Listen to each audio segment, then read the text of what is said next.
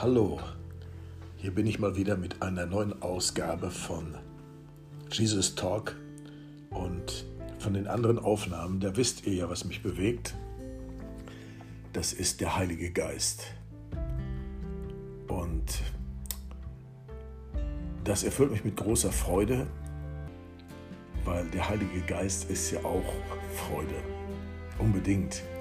Aber es bewegt mich auch Traurigkeit herbei, weil dieses Thema, es ist ja eigentlich gar kein Thema, es geht ja um die dritte Person der Gottheit, äh, wird leider so kontrovers manchmal behandelt.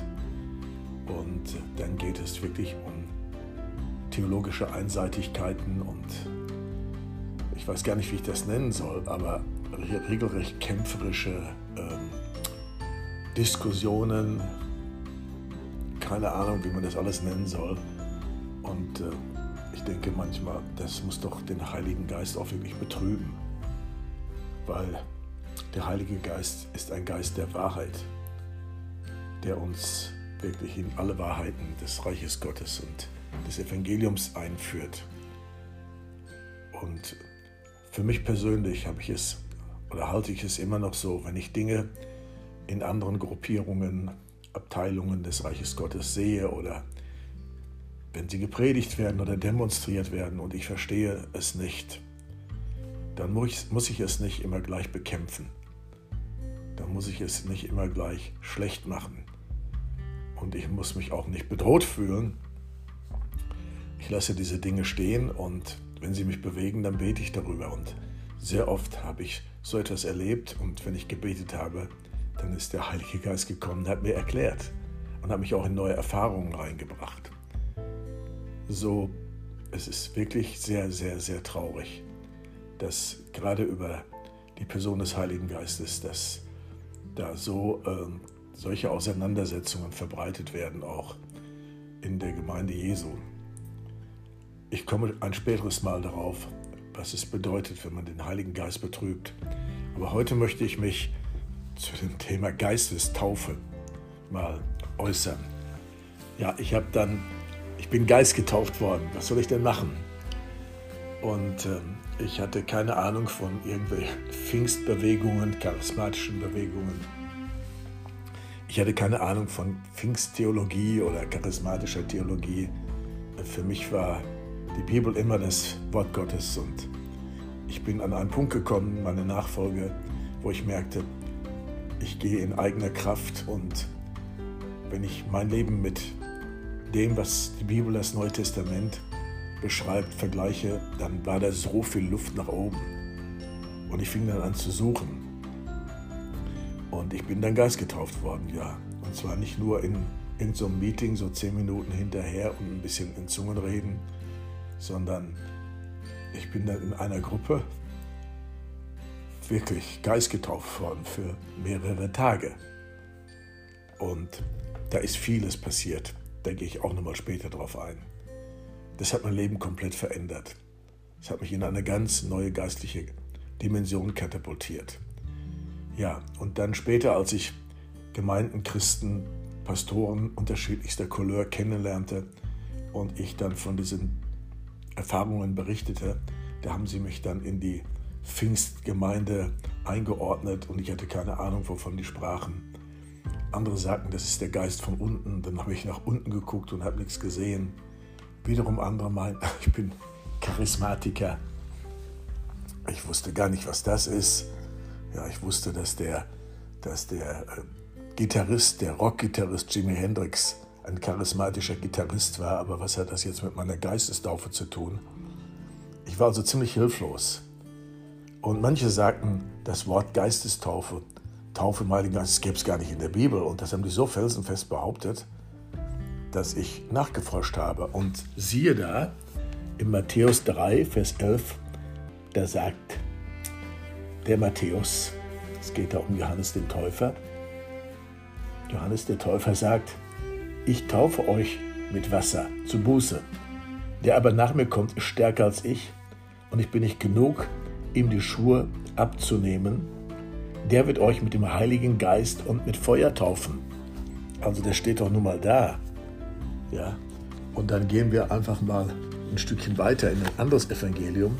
Das ist das Markus-Evangelium, Kapitel 1, Vers 8.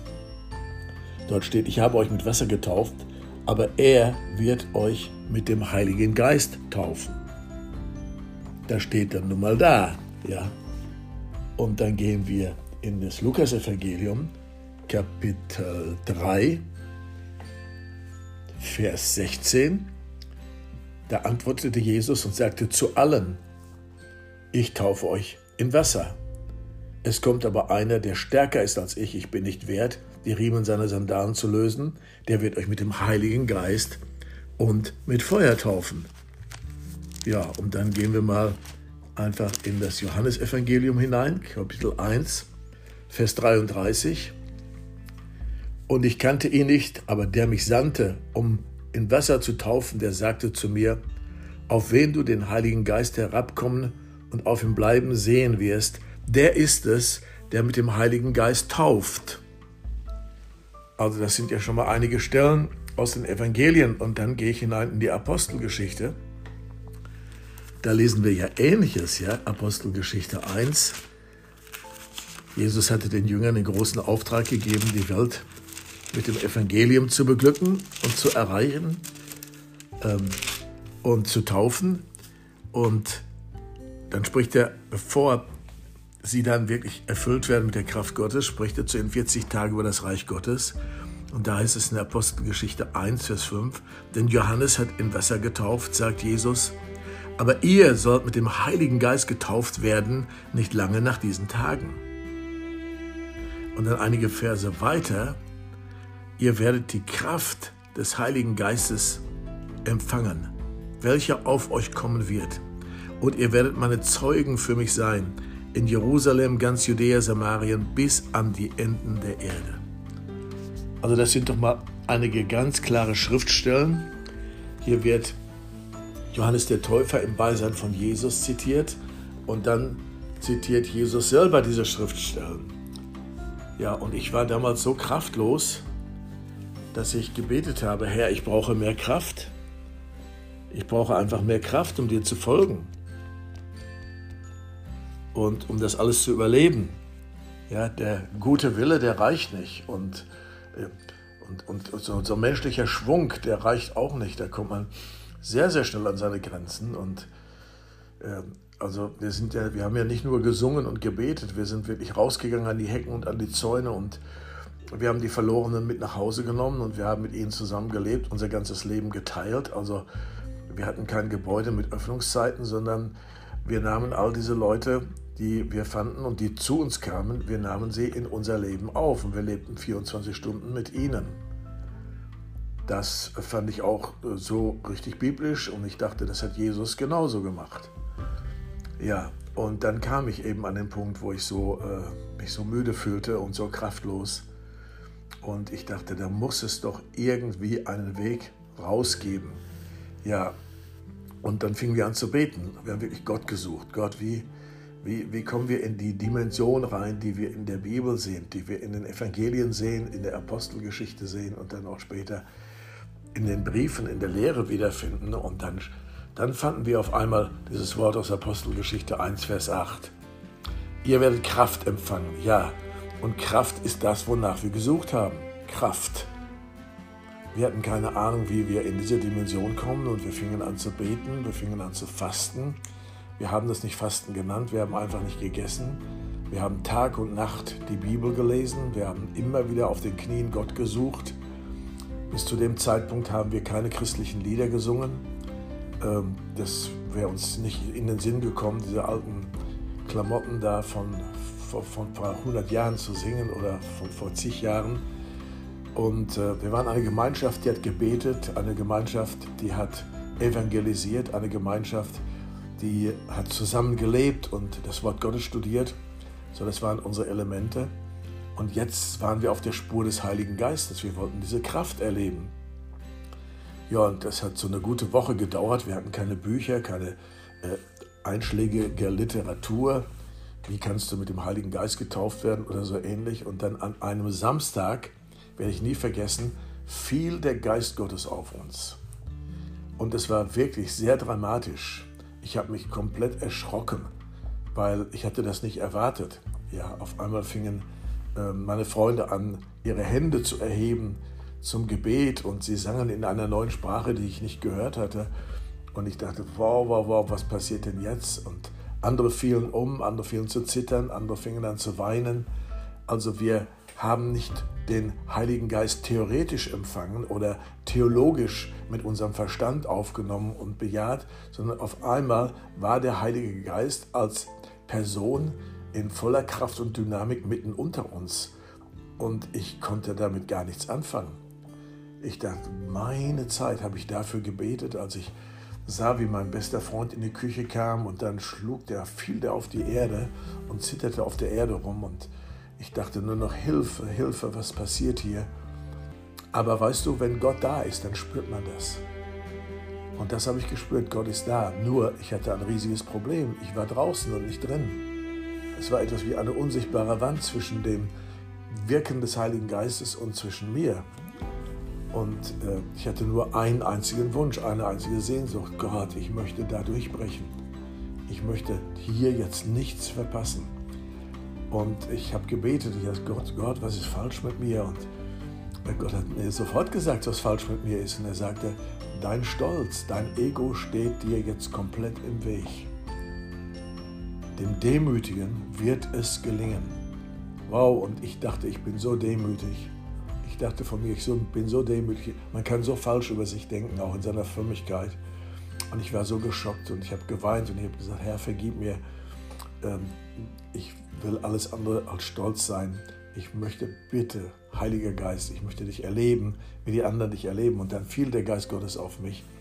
Und so wurden wir Geist getauft. Ja, und wir haben dann auch das erste Mal gesungen, und zwar keine kirchlichen Lieder, sondern wie der Geist sie uns eingab in neuen Sprachen, aber auch prophetisch auf Deutsch. Und wir konnten gar nicht äh, genug davon bekommen, wir konnten gar nicht äh, aufhören, Gott zu loben und zu preisen im Heiligen Geist. Und später haben wir gelesen, dass der Vater im Himmel Anbeter sucht, die ihn im Geist und in der Wahrheit anbeten und nicht in Traditionen in erster Linie. Äh, aber das erlebten wir da. Und äh, ich bekam sogar ein altes Kirchenlied. Ich kannte zwar nur eine Strophe, aber plötzlich war sie da. Und ich sang aus vollem Herzen, lobe den Herrn, den mächtigen König der Ehre. Und alle anderen stimmten mit ein und auf einmal sangen wir. Ja, und es war so schön und das hat unser Leben wirklich auf eine andere Ebene gebracht. Und von dem Moment an auch haben wir das Wort Gottes auch mit neuen Augen gelesen. Ja, auch die Stimme Gottes durch das Wort Gottes mit neuen Ohren gehört. Und es war wirklich, es war wirklich ein echtes Pfingsten. Und Gott möchte dir das auch schenken. Gott möchte dir das auch schenken. Er möchte dich mit dieser Kraft aus der Höhe berühren. Ja, diese Kraft, die gefüllt ist von der Freude, die gefüllt ist von Frieden, die gefüllt ist von den Gaben des Geistes, die gefüllt ist von seiner Gegenwart. Weißt du, der Heilige Geist ist nicht spooky spooky. Der Heilige Geist ist nicht ein Gänsehaut-Feeling, wenn wir ein paar schöne Choräle singen. Der Heilige Geist ist nicht irgendwie ein emotionales Dahingleiten oder so etwas. Der Heilige Geist ist eine Person. Er ist die dritte Person der Gottheit. Gott Vater, Gott Sohn und Gott Heiliger Geist. Und wir haben ihn kennengelernt. Wir durften ihn kennenlernen. Wow, das war so wunderschön. Und äh, das äh, möchte ich, damit möchte ich dich segnen, ja, dass du ein echter Pfingstler wirst, ja. Also ähm, wirklich der, der die Erfahrungen des Neuen Testaments real in seinem eigenen Leben erlebt.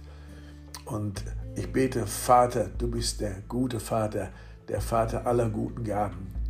Ich bete, Vater, dass jeder, der noch nicht geistgetauft worden ist und das hier hört, einen Hunger bekommt nach dieser Geistestaufe und das auch erlebt, damit du geehrt wirst. Denn die Geistestaufe ist ja nichts anderes als der Segen des Vaters. Wenn du siehst, wie Jesus geistgetauft wurde, da kam doch sofort der Vater und hat über ihm ausgerufen, das ist mein geliebter Sohn, den sollt ihr hören.